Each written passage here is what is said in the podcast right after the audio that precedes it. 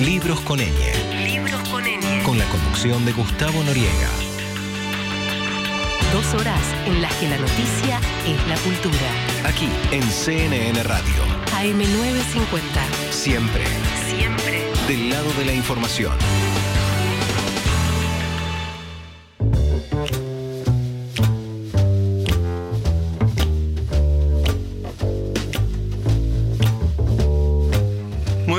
19.38, estamos en CNN Radio Argentina, estamos en Libros con Eñe, llegó el momento de la entrevista. Hoy traje una persona, considero prácticamente un amigo, creo que una sola vez lo vi sin un micrófono en el medio, pero de todas maneras hemos desarrollado una... Yo creo que dos veces nos vimos sin Dos veces nos vimos sin micrófono. Uy, Y- La primera vez un asado... No, la primera vez, cada vez que nos vemos tengo que recordar Ah, esto. tenés razón, Yo tenés fui razón, alumno fuiste al- del amante fuiste alumno el del año, no sé, Amante. 44. Bueno, para ahí ni te registré. Claro. Y después en un asado eh, de la agenda. La agenda de Buenos Aires, ahí Así está. es. Para mí, o sea, lo de lo, de lo otro, viste cómo es el- la simetría de la fama. Yo era el profesor, tengo muchos alumnos y nada, era uno de, de tantos, no lo registré.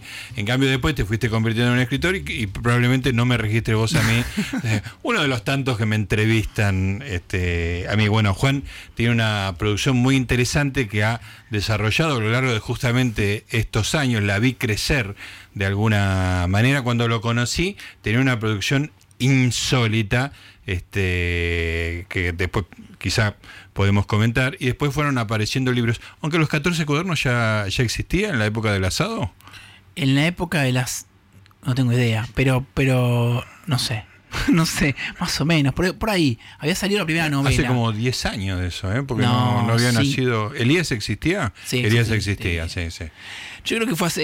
eh, sí, había salido la novela. Acaba, acaba de salir los Y 14 estaba, por, cuadernos. y estaba por salir lo de Silvia Zuller. Ah, ahí está, eso que es uno de los hitos de tu carrera, que, que nunca leí. ¿Nunca leíste el texto Nunca, de Silvia? nunca me lo mandaste. Mira, es que no Porque no está, está publicado. No está, no, ¿Cómo que no? No está, ¿Está en publicado? PDF. Sí, está en la revista Orsay. Ah. El primer número del, del nuevo ciclo de la revista Orsay. Sí. Eh, Ah, ah, eso- Estoy en todos los números ahora de la revista Orsay. Sí. Siempre con algo de, Te sexu- mandas cartas a. de sexualidad. Eso también en, la, en online, le mando Sí. cartas a Rancasiari. Pero en papel estoy en cada número con un, un texto sobre sexo, eh, en general con personajes medio marginales. Sí. Eh, Silvia Zuller, después eh, sexo con embarazadas, que no son tú embarazada. Sexo Eh, con otras sexo con- embarazadas. Con embarazadas que fueron embarazadas por otra persona. Sí. Después hay un texto sobre sexo entre niños, uno eh, sexo con animales y ahora hay un texto sobre eh, homosexualidad en el rugby. Homosexualidad en el rap, un tema muy importante, muy, muy de actualidad en algún, en algún sentido. Bueno, eh, pero lo cierto es que eh, lo conocía Juan, digamos, desarrollando toda su carrera literaria y desarrollando como persona también, porque de, de- de los años locos que estabas dejando de atravesar en esa época, pareja estable, un hijo que se llama Goran. ¿Cuánto Sí. tiene Goran ahora? Ahora tiene cuatro y otro en camino. Otro en camino, no Sí. sabía. Ah, felicitaciones. me enteré- no, mentira, ya sabía. Me enteré viniendo para acá leyendo las redes. claro. Estaba mi mujer con un bombo de seis meses en la pileta y dije, che, ¿qué pasó? Bueno, y ahora Juan tiene un libro que se llama Ideologías Animadas. Esto deriva de la columna que tenés en el programa de Matías. Exactamente, en la Metro en Basta de Todo, una columna sobre la ideología de los dibujos animados, análisis Sí. de films animados, eh, y que bueno, que no- nos conecta un poco con nuestro, nuestro primer encuentro allá en el pasado lejano, ¿no? A, Sí. a analizar cine. Analizar cine. Que es algo que claro. yo hice mucho tiempo porque yo era profesor de análisis de films en la escuela de Patricio Vega, el, el laboratorio de guion. Que es algo que dejé de hacer, dejé Sí. de escribir guiones y dejé de analizar films. Pero ya en esa época tenía una, una clase sobre Shrek, que Ajá. a los alumnos les gustaba mucho. Sí. Y seguí vi- viendo dibujitos con esa, como, con ese ojo. Y cuando salió Frozen, flasheé fuerte. Con, como con la posición simbólica de, o filosófica de Frozen. Y, y también me pasó lo mismo con Kung Fu Panda. Claro. Y yo tenía 4 o 5 y cuando me llamaron para la columna de radio dije, "Qui- quiero hacer esto. Claro. Y me dijeron, bueno, veamos qué onda. Hace- Veamos a ver qué pasa con esta. Hagamos tres o cuatro y veamos qué, qué sucede. Y fue un éxito. Y sí, hicimos 60, una charla TED y un libro. ¿60 columnas? Sí, más o menos. ¿De 60 películas distintas o empezaste a, a- Eh, todas, a relacionar películas? todas películas distintas. Todas 60. Un poco menos, creo que son 40 y pico de columnas. Ajá. Porque lo pienso porque un año tiene 52 semanas. Sí, sí, sí, claro. Así Pero tiene- bueno, igual son decenas y decenas, digamos. Sí, hicimos cuarenta y pico de, de films animados. Y el librito y la charla TED también. Escúchame, ¿y Goran participó viendo las películas? Creo en el siguiente sentido, más allá de que, digamos, él a los cuatro, hasta los cuatro años, en general haces lo que el padre te indica. Pero quiero decir, ¿empezaste a volver a ver películas de animación por tu hijo Sí. o era parte de tu vida? No, a mí me encantan los, los films animados y Sí. siempre vi un montón a partir de que nace mi hijo, que yo siempre tuve una preocupación, que es cómo encontrar puntos de contacto con mi hijo donde ni yo ni él nos aburramos. Ajá, Esa cosa, a mí cuando la familia se transforma como en gente que se junta a comer, sí. me angustia profundamente. Sí, sí. Pensar que, que con mi hijo solo me une llevarlo y traerlo al jardín y darle de comer. Eh, entonces siempre estoy buscando actividades que nos gusten a los dos. Sí. El fútbol le chupa un huevo, no, no le gusta jugar a la pelota, Vos tampoco sos muy futbolero. pero, pero me divierte patear una pelota. Ah, ok, como- ok. Podría haber sido, si a él le un- interesaba, podría haber sido. Y eh, una- un punto de contacto fuerte fueron las películas animadas. Ah, perfecto. No solo ve Cartoon Network o Paca Paca, sino que se ve el filme entero y lo entiende. Tiene paciencia y, y- y comprensión. Sí, y lo charlamos, entonces aprovechaba para hacer la columna y también para como conectar gozosamente con mi hijo Sí. en algo que le interese a él y me interese a mí. Hay una cosa eh, neurótica tuya que para mí es como el, el motor de tu literatura y de todo tu neurosis, que me parece fascinante, que es eh, pensarlo antes, ¿no? O sea, no, no que naturalmente uno se en, en contacte con el hijo y aparezca algo, sino la neurosis. Tengo miedo de que las cosas sean de una determinada manera, Sí, ¿no? Eso es muy tuyo. sí, es, es bastante mío, y pero hago, hago lo que puedo, porque esto es como cuando, ahora, ahora que soy... Como dice Sandra, una amiga mía, Sandra de la Fuente, hago lo que puedo y puedo poco. Sí, es como cuando ahora que me ahora que hago notas y me sacan fotos, algo que no me pasó Sí. nunca hasta que tuve 35 años, te dicen, sé vos mismo. Sí. Y yo le digo al fotógrafo, mira, no funciona eso de ser yo mismo. Es una garcha. Decime qué agres que ponga y la pongo. Claro. Pero no me digas sé vos mismo porque ser yo mismo es una cagada. Claro. Además me cuesta horas de psicoanálisis. Claro, ¿y qué es ser yo mismo? No, Claro, mirá, claro. vamos a, busquemos un plan. Claro, ser yo mismo por ahí salir duro en la, en la foto, digamos. Sí, ¿no? claro, ¿qué hago? Pongo cara, Incómodo. pongo cara angustiado, ¿qué que, que ponga? Entonces- Qué mal que la estoy pasando. Entonces, eh, con esto de, de- También me pasa otra cosa que es... que, mm, cuando era chico decía, cualquier cosa que sepa lo puedo, lo puedo enseñar. Ajá. Porque, o sea, no me pasa eso de decir cómo transmito. Si algo me sale bien, o sea, Sí. si algo eh, me conecto por algún milagro, me es fácilmente comunicable. Entonces, no sé si lo pensé antes, pero el momento en que sucedió, el momento en que mi hijo y yo fuimos al cine y nos clavamos una película entera y disfrutamos, o sea, ya, ya sabía, yo tenía toda una teoría y un tratado ¿no? al respecto de eso. Entonces es raro que suceda como la experiencia en mi vida sin reflexión. Cada vez Claro. que aparece eso, la Sí. experiencia pura es como un. No sé. No estás preparado para eso. Es increíble, pero pasa una vez como Claro. muy, muy poco sucede. Claro, tiene que, tiene que suceder. Bueno, eh, toda tu, tu primera producción, o bueno, sí, toda tu producción tiene mucho que ver con el, con el sexo. Vos tuviste esta, una nota muy divulgada en, en internet que era tu experiencia con este turismo sexual. El turismo sexual, la prostitución, otro tema que anda en boga. Sí, sí, que podemos conversar porque me interesa mucho, digamos, pero fuiste guía de turismo sexual. Fui de turismo, entre las cosas que hacía era i- ir a prostíbulos. Sí. No era lo único que hacía. Sí. También iba al tigre, lo llevaba al gato negro, al gato blanco a comer. Claro. También lo llevaba a la cancha de boca, también lo llevaba. Claro. Hacía miles de tours y entre eso también estaba. O sea, en el menú no estaba excluido el sexo. no, para nada. ¿Y eso surgió casualmente o, o estaba en el menú de entrada, digamos, que podía suceder eso? No, aparecieron algunos turistas que dijeron, che, queremos ir a, a ver chicas. Y yo le pregunté a la dueña de la agencia qué se hace en estos casos. Y me dijeron, mira, nosotros no hacemos nada, pero si vos querés llevarlos. El, el turismo receptivo es, es eh, muy prostituto en el sentido de Dar lo, placer, lo, lo- que sea que el turista quiere hacer, Que lo, hacemos. Sí, sí. Entonces, em, nosotros, cuando me dijeron, yo dijeron, ¿querés hacerlo? Yo dije, dale, vamos, lo hacemos. de una, sin duda, ¿por qué no? Claro. Eh, y funcionó muy bien. Y ahí empecé a ofrecerlo. Y le decía, este equipo cancha de boca, caminito. Eh, bo- lo bosque del Rosedal. El, Ros- el Rosedal fue eh, más extremo algunas veces, eh, pero el circuito era en general los, el turismo receptivo que trabaja con, con Yankees en general es el turista, ese turista quiere ir a un prostíbulo que está a dos pasos del alvear. Claro. o sea, va a Madajos, va a Blacks, no sé si siguen existiendo, hace años que no Sí. tengo contacto con ese mundo. Quieren ir como a los clubes que están ahí a una cuadra de sus hoteles caretas y donde se sienten seguros. Claro, claro, que parte de, de- de- de- de la zona de confort, Sí, digamos, ¿no? y, y es parte del circuito, por, por supuesto. Claro. Bueno, pero lo que, lo que estaba pensando es que vos arran- arrancaste con esta cosa sexual, después lo de Silvia Zuller, que también lo vamos a contar porque tiene es, es muy interesante, más allá de que es, es gracioso, digamos, la, la historia, pero es muy, muy interesante.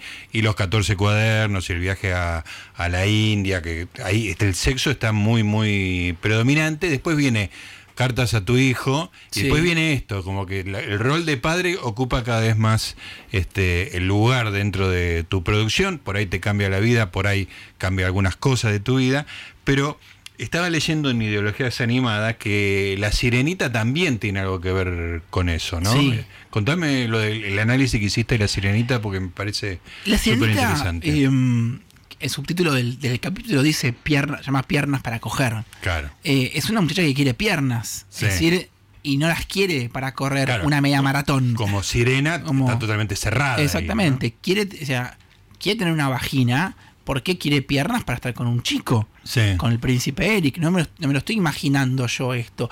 La Sirenita es la película de Disney con más piel, con más desnudos. Hay, un- hay desnudos Claro. en la Sirenita. La transformación, ella sale en culo, sale en concha, sale en teta dando vueltas por ahí. Sí. Está muy bien cuidado para que nada se vea. Sí. Pero ella es un nado desde, desde la cueva de em, Úrsula hasta la superficie, nada a 30 metros, en el cual está desnuda y la cámara la va Claro, siguiendo claro. a ella. Y es respetuosa del verosímil ahí, o sea, tiene pasa a ser un tiene figura humana y no tiene por qué estar vestida, digamos, ¿no? O sea, respeta ese verosímil, ¿no?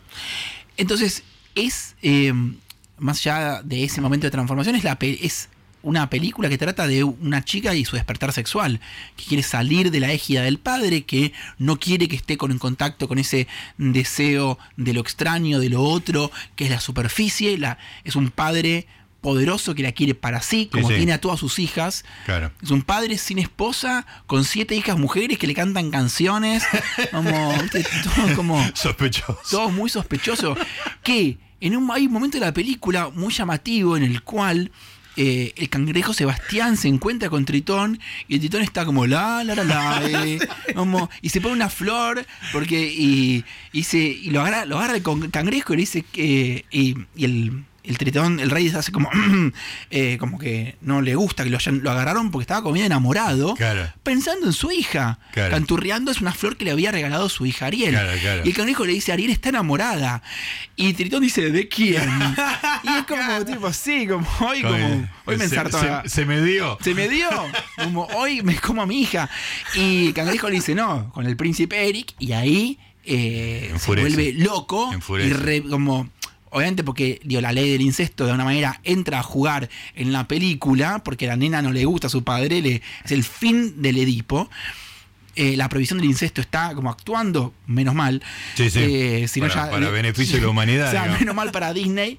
Entonces la chica tiene un deseo como exógeno, un deseo hacia afuera de la tribu, y eso al padre le pone de la cabeza, y no es un delirio de Disney. ¿Cuántos padres vimos celosos ante los novios de las hijas, los primeros novios, Sí, sí, sí. como rivalidades? Se pone de la mente y destruye la estatua del príncipe Eric que está en el fondo del mar. Claro. Toda la película entonces es el camino del deseo sexual de Ariel que tiene que resistir o combatir al padre y en algún sentido educarlo. Y Ajá. decirle, mira, esto no está mal, como yo, está todo bien que yo tenga piernas, que esté con otro. Y al final eh, Tritón entiende y la transforma. El final de la película es que él usa su poder para transformarla en humana Hay y una- puede estar con su... Hay una frase en inglés que a mí me encanta, me encanta y nunca terminé de entenderla bien, pero me parece que se aplica, que es The child is father to the man. El, el niño es padre del hombre. Sí. Eh, que es eso, ¿no? El niño educando al, al padre, ¿no? Y uno termina, Houellebecq dice que uno nunca se termina de transformar en, en hombre, que es Sí. mentira, que no, Claro, hay no- no llegás. Pero, pero si hay algo que te da un empujón grande es tener un hijo. Claro. Como tenés que ponerte las Sí, pilas. sí, par ya te ponen un- te saca del centro por lo, por lo pronto, ¿no? Que ya es un. Y entonces, eh, y, salir del centro es el pase a la madurez. Claro. Entonces, deja de ser Tritón un, un acaparador y un jodido, porque también Tritón es quien exilió a Úrsula Claro. cuando dejó de ser deseable. Cuando la mujer dejó de ser bonita y turgente, la despacharon. Claro. Entonces, Tritón aprende y habilita el deseo. Por eso es una película sobre, eh, sobre el deseo sexual Sí. de las, de las mujeres, en primera instancia, pero también de los varones gays o de los varones bisexuales, porque La Sirenita es una película, perdón, un cuento escrito por Hans Christian Andersen en el siglo XIX. Andersen estaba enamorado de un príncipe, Ajá. eh, de. Ahora no me acuerdo el nombre del príncipe. Y escribe el cuento cuando se entera que el príncipe se va a casar con otra. Él, la sirenita es Andersen. Es tremenda. Es un, es un claro, varón. o sea que es muy literal. Es literal. Y uno siempre se pregunta, bueno, pero Disney estaba al tanto de esto, sabían de esto. Bueno, que escribe las canciones. Bueno, contá, contá la historia de quien escribe las canciones. El que escribe las canciones, Howard Ashman, es gay, participa activamente de la comunidad LGBTI en, en Estados Unidos, eh, enferma, contrae HIV y muere de eh, complicaciones relacionadas con HIV-Sida. Y La Bella y la Bestia está dedicada a Howard Ashman. Y al final de La Bella y la Bestia dice, dedicada a nuestro amigo que le puso voz una sirena y le dio eh, corazón una bestia. Es decir, estaba Qué emocionante, ¿no? estaba, estaba- lo tenían clarísimo Sí, tipos que estaban hablando del deseo sexual reprimido de las mujeres y también de los Y varones. De los varones, claro. Muy impresionante. Es muy interesante porque eh, la pregunta, pero Disney, como si Disney todavía fuera un señor de bigotes, Sí. Walt, que, que resuelve todo. Este, y es una máquina gigantesca, digamos, este, con varios intereses, algunos contrapuestos, otros no. El interés más importante es hacer plata, porque eso está.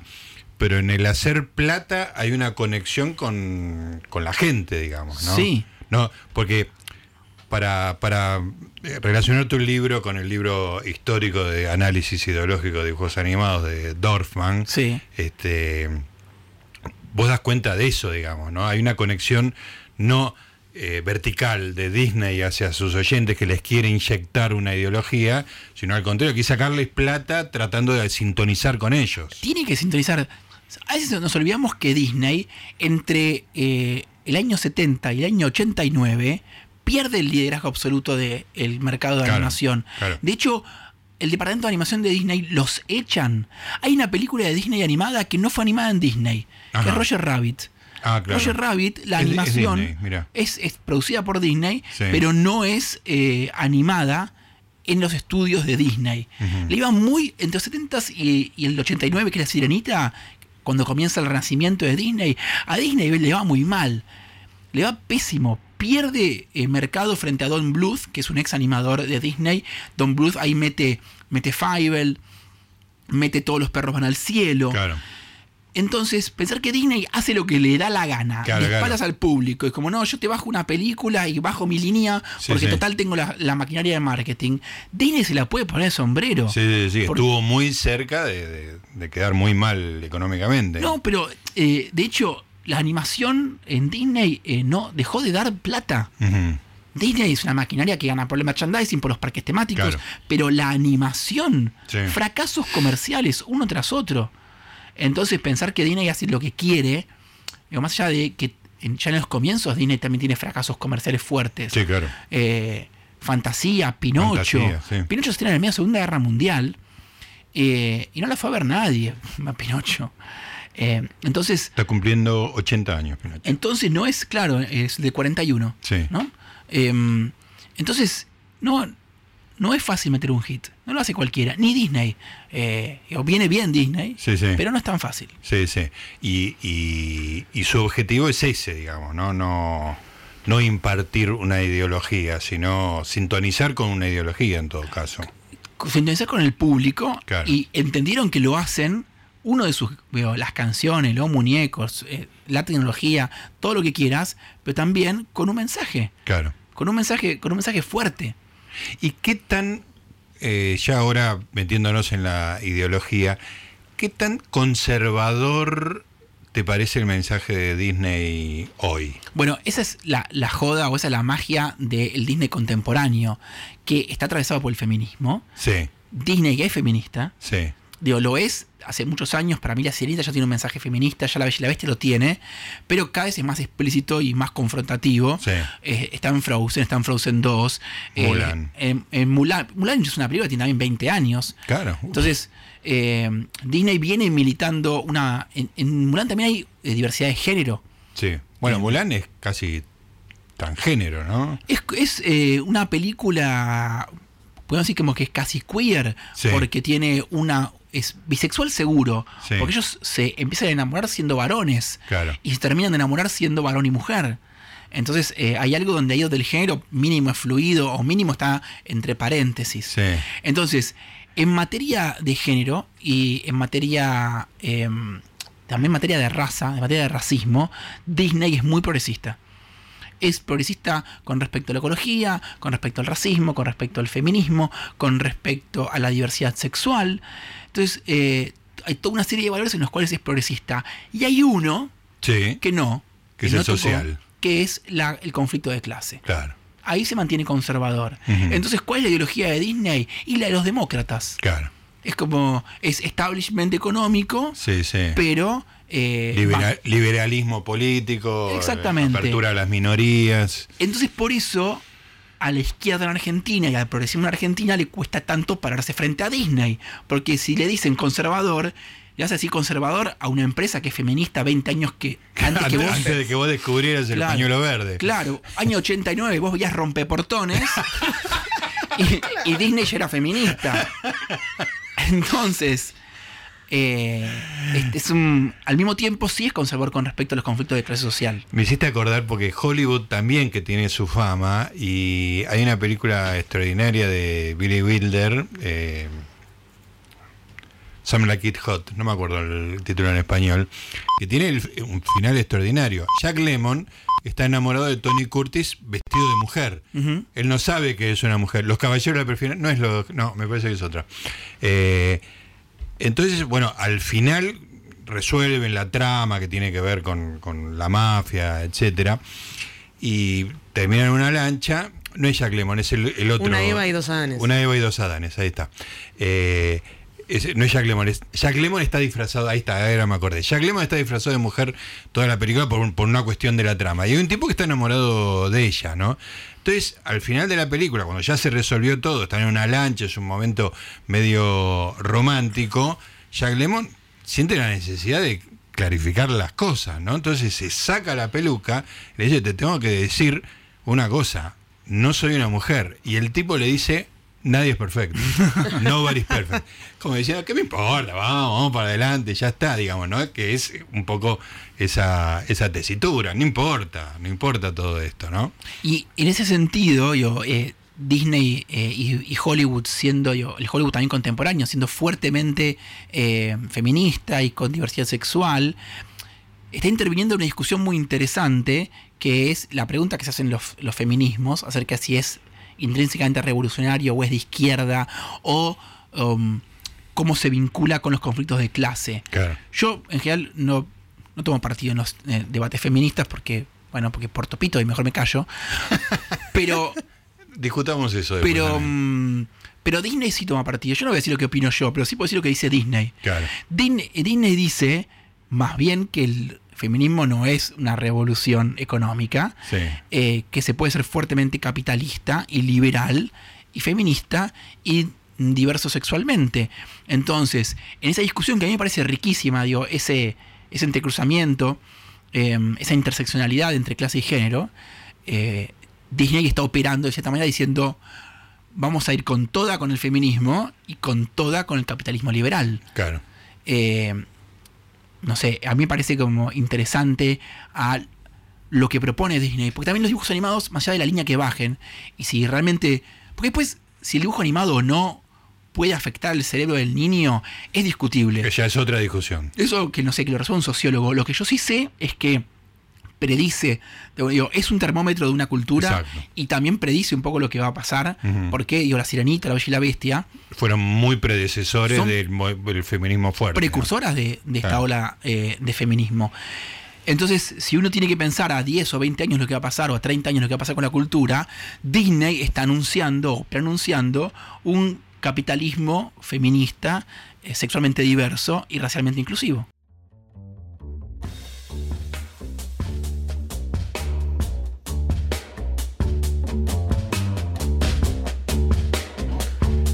El señor eh, está hace el gesto de silencio. Eh, Está el señor este, Juan Esclar en vivo en Instagram. ¿Cuántos seguidores de Instagram tenés? Eh, Eh, Tratá de hablar al micrófono porque ahora no estás. eh. Tengo Ah, que agarrar el micrófono, ahora tengo que hacer todo al mismo tiempo, chicos, esto es muy difícil. En Instagram tengo 26.000 seguidores. 26.000 seguidores y recién les estaba dando, hablando sobre Frozen 2 este, en vivo. Sí. ¿no? Totalmente en vivo. Impresionante. A vivo para 26.000 personas, no, 60. 60 personas. están Bueno, conectadas en el no- no es poca audiencia, 60 Y son, personas. son, son de los más fieles. eh, ahí veo, no. La gente uh, los empieza a conocer. Hay gente que aparece todo el tiempo Claro. en Instagram. Entonces de repente es como. Eh, sabés quiénes son. Sí. Bueno, ¿siguen escuchando? ¿Lo dejas Siguen en vivo? escuchando, Así, seguimos, bueno. el- seguimos el- con el vivo Están- andando. les contamos a, a todos los chicos de Instagram de Juan Esclar que estamos en CNN Radio Argentina, que estamos en Libros con Ñ. Es un libro, un libro. Es un programa que habla sobre libros todos los domingos de 7 a 9 de, de la tarde. No. ¿Sí o no? Sí, Ah, que no lo diga, que no lo diga. No, el, el operador me prohíbe decir lo- los horarios porque me equivoco siempre. Pero Bien. esta vez justo había acertado, de 7 a 9.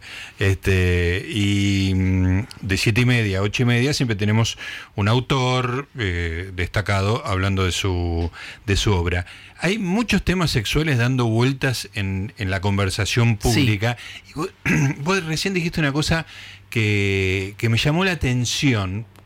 Dijiste, sobre los temas del feminismo, porto pito, así que no, no, no opino. Sí. Y eso me llama mucho la atención porque eh, vos sos una persona que en algún, en algún lugar sos como un neurótico que tiene miedo de todo. Sí. Y en otro lugar como que no le tenés miedo a nada, digamos, Sí. ¿no? Decís lo que hay que decir, usar las palabras que hay que decir, probaste todo lo que querías probar, nunca...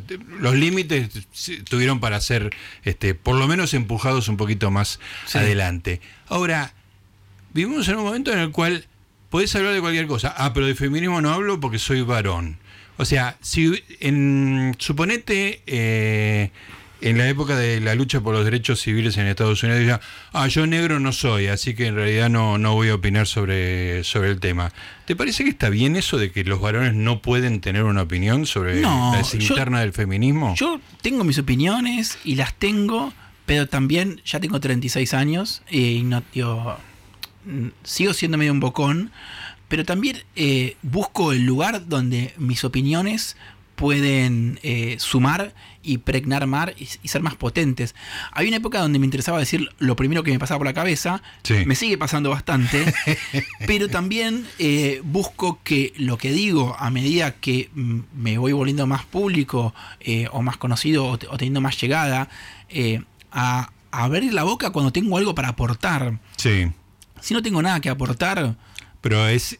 Porque son dos argumentos distintos. Tengo pito es un argumento. No tengo nada para aportar es otro argumento. No, lo que estoy diciendo, lo que estoy diciendo cuando digo tengo pito es em, no voy a agarrar el micrófono para acaparar un tema que nunca milité y que porque también si me preguntaras ahora por los eh, derechos civiles de los negros en Oklahoma te diría y yo qué sé como o sea y yo qué, yo qué tengo que ver Em, digo en, como figura pública como alguien que no militó esos espacios que no vivió eso en carne propia eh, yo qué puedo decir también de, de los derechos de eh, las minorías trans eh, puedo solidarizarme, puedo seguir personas que puedo asistir a esos debates, pero yo lo que tengo para decir no es tengo miedo, no opino, es, che, en este momento un poco tengo que cerrar el orto. Me toca esa. ¿Qué voy a hacer? Eh, pero sí has transitado, como lo contaste hace un rato, la, la zona de la prostitución, digamos, Sí. ¿no? Y ahora hay un debate, a raíz un poco de Jimena Barón, pero es un debate preexistente dentro del feminismo Sí. este, sobre la prostitución. Bien. ¿Podés decir algo al respecto? Ahí puedo decir algo al respecto. Yo, lo primero que, que tengo que decir es, bueno, escuchen a las trabajadoras sexuales. Sí. Eh, antes, de, pregun- o sea, antes de, más importante que la voz de Juan es clara al respecto de eso, más allá de mi experiencia en el mundo prostibulario, que, la, que digo que la voy a dar, pero hago este disclaimer. Bueno, primero escuchen a Georgina Orellano, primero escuchen a Nina León, que es una exalumna de mi taller que también es Ajá. trabajadora sexual, sacó su primer libro, se llama Puta Poeta. Eh, escuchen a, a, a que María a. María Riot, o lo mismo Vicente Pentes en su capítulo sobre prostitución. eh, uno puede leer Ethical Slut, eh, Ética Promiscua. Hay mucha gente que viene trabajando al respecto de eso muchos años y que están más embarrados que yo, que, que igual tengo mi opinión y la voy a dar ahora. Ah. Entonces, eh, no, yo estoy por, eh, por supuesto que por la legalización, sin ningún tipo de duda de que el trabajo sexual tiene que ser, eh, no tiene que ser perseguido. Eh, a mí no me queda ninguna duda de eso, pero llego a esa conclusión después de escuchar los testimonios de las trabajadoras sexuales. Yo no, voy a no diría en este momento ningún argumento que no dijo antes eh, Georgina Orellano eh, o, Nina o, quien sea. Puedo agregar algún, algún tipo de detalle. Ayer con mi mujer discutíamos el tema de eh, la vocación. Porque mm, eh, yo creo que alguien puede tener una vocación de trabajo sexual. Me parece completamente como razonable. Y el, el argumento que terminamos refinando en la discusión ayer anoche era, ¿por qué? Digo, una enfermera que puede trabajar de limpiar el culo cagado Sí. de un viejo en un geriátrico Sí, y le podés reconocer que tiene una vocación de hacer eso. sí. De, No sé si- de servicio, ¿no? de al servicio. servicio de otra persona. es alguien que estudió y que quiere ser eh, enfermera y entre las cosas que tiene que hacer es limpiar caca de gente. Eh, entre las mil cosas que se pueden vivir en un, en un geriátrico o en un hospital que son tremendas. ¿Por qué, pues, eh, ¿Por qué pensar que no puede haber una alguien vocación de chupar pija o, vocación de hacerse coger por el culo? Eh, ¿Por qué no? Y otro también, eh, otra cosa que eh, pensábamos ayer es como se habla de, bueno, ninguna mujer quiere ser puta o ningún varón quiere ser taxi boy. Hay que ver también cuántas de nuestras vocaciones tan, digo, tan reconocidas y tan, tan, digo, tan queridas, tan admiradas, digo, hoy sos escritor, qué bueno. Sí, sí. Yo querría ver si mi vocación por ser escritor resistiría si el Estado persigue mi ocupación y si la sociedad la desprecia. Claro. ¿Sabes cuánto duro siendo escritor? si la policía hace redadas en mi casa mientras escribo Claro. y si yo digo en una reunión, hola, soy escritor, y todos me miran con cara de asco, dejo de escribir en un... Dejo, o sea, entonces como, es, ay, eh, andar ahí con el, viste, con el, medidor de la vocación para las trabajadoras sexuales, es como, y escúchame, o sea, tu, tu trabajito que vos decís, no, yo tengo vocación porque yo soy médica, yo soy escritor, por decir las, eh, las profesiones de mi mujer y, y la mía. Yo tengo un programita de radio en CNN. Bueno, si te vinieran a perseguir como la policía, si fue una vergüenza en tu familia y en todas las comidas decir yo soy eh, periodista, ¿serías periodista? Muy buena, muy buena la disquisición. Y además existe la posibilidad de que uno trabaje sin vocación. Este, te lo digo yo que, em, digo, soy licenciado en ciencias biológicas, después me dediqué a la estadística, después trabajé en el INDEC, después trabajé eh, haciendo crítica de cine y ahora hago mucha radio. Un poco uno trabaja, la vida te va llevando por lugares este, Bueno. que uno está más como, era más, fui más feliz eh, haciendo el amante que con una beca en el CONICET. Y uno entiende que uno puede ser más feliz eh, trabajando de SEO en una empresa que, siendo prostituta, pero son... Pero ese es el argumento también de, de las trabajadoras sexuales sindicalizadas que dicen, eh, no, no es mi vocación. ¿Y qué? Claro. Preferirías otra cosa, pero Sí. y las, Lo que puedo tu hoy, lo que, tu lo que me da plata hoy claro, es esto. pero y lo entiendo, y la cajera del supermercado y la persona que limpia en tu casa soñaron con limpiar casas. No, perseguís ese trabajo, no. Entonces, la idea de que ese trabajo no es elegido, alcanza para prohibirlo, es unos argumentos fuertes de eh, los sindicatos de trabajadoras sexuales. Bueno, hay que decir que para tener pito hablaste bastante. Hablé bastante, pero ya porque me picanteaste, me dijiste cagón.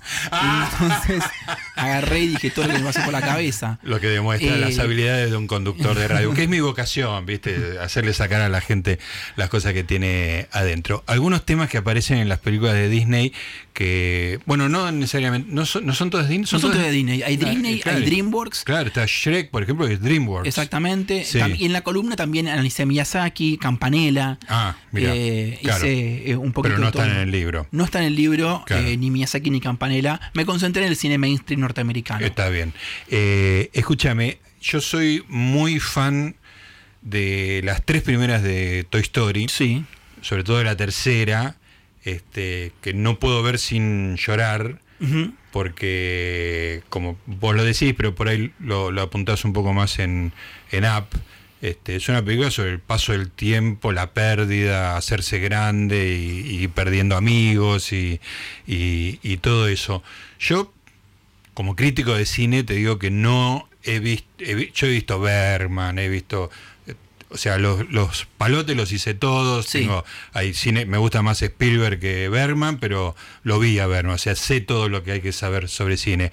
Yo te digo que hay pocas películas sobre el paso del tiempo y el, el dolor de la pérdida como las tres Toy Story, la cuarta me pareció horrible, Sí. como la, en particular como la tercera. Y vos hablas de eso y también en Up, digamos, Sí. ¿no? De los sueños y perder.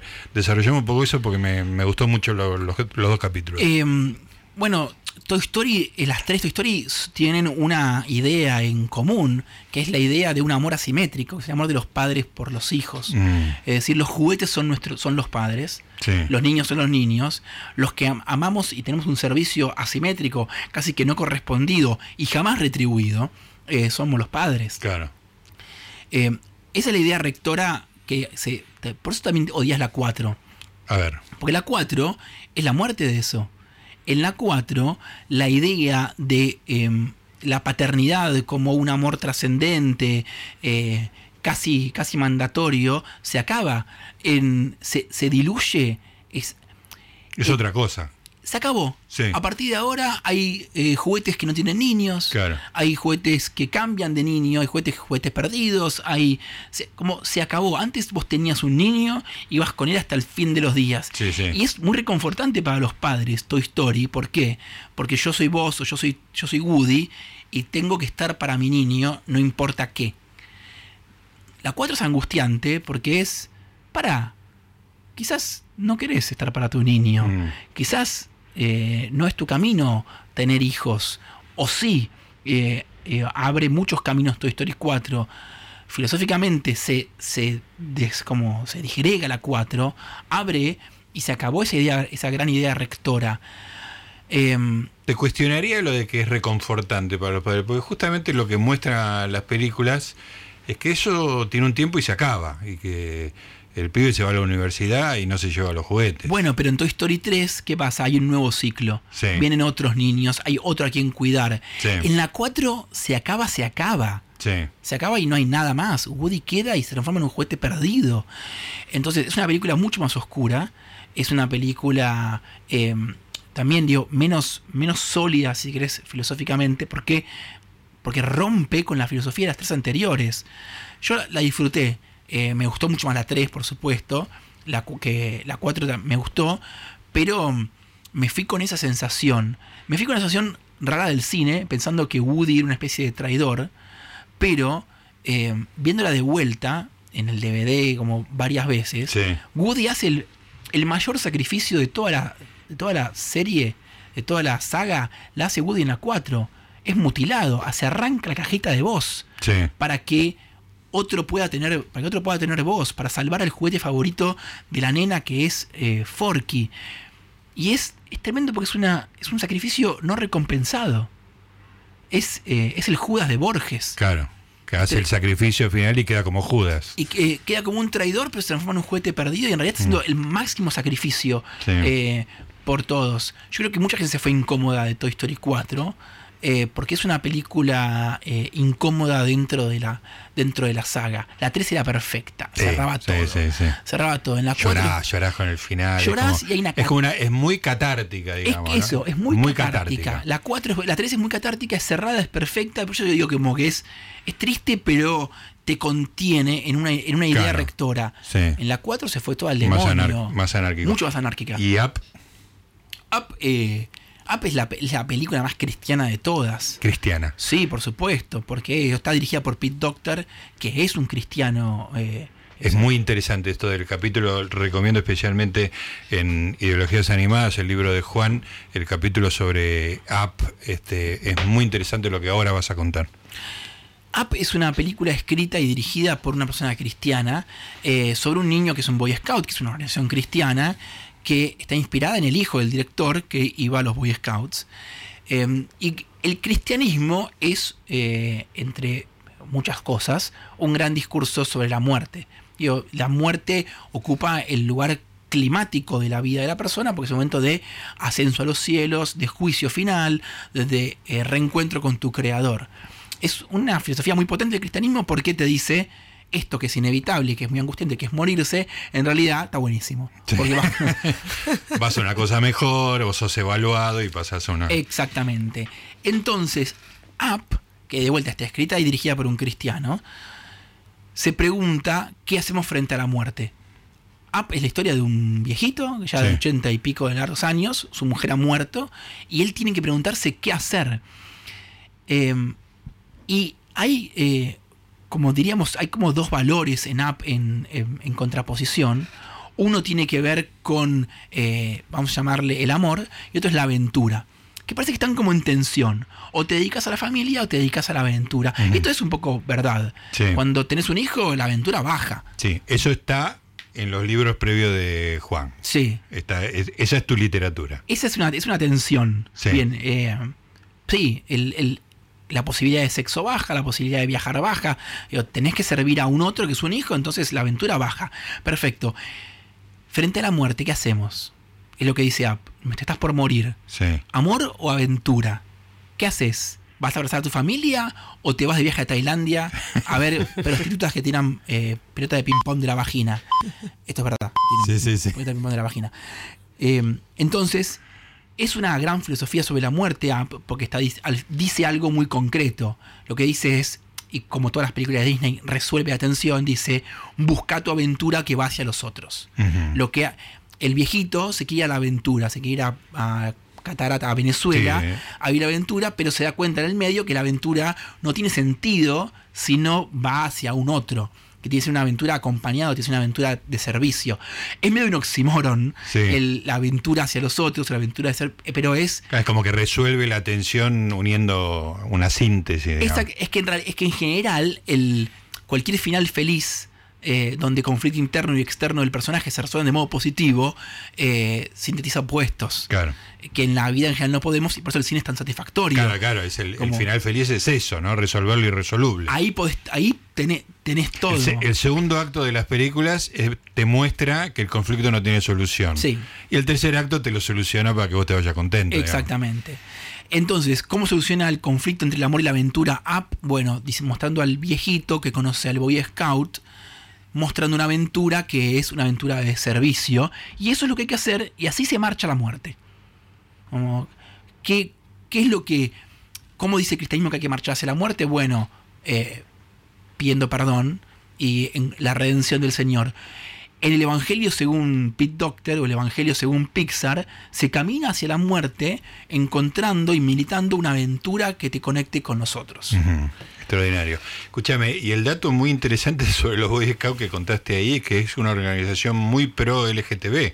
Sí, ahora, y por eso rompe con la iglesia en Argentina. Extraordinario ese dato, no lo tenía para nada. Los, hay, boy, hay está la foto de los Boy Scouts marchando con la bandera eh, del orgullo. Y digo, es una organización eh, muy eh, atada a la espiritualidad, sobre todo. O sea, es una organización intrínsecamente espiritual y ligada al cristianismo, pero por, por afinidad. Sí. Y el momento en el cual los Boy Scouts toman partido por la diversidad sexual, rompen con la iglesia en Argentina.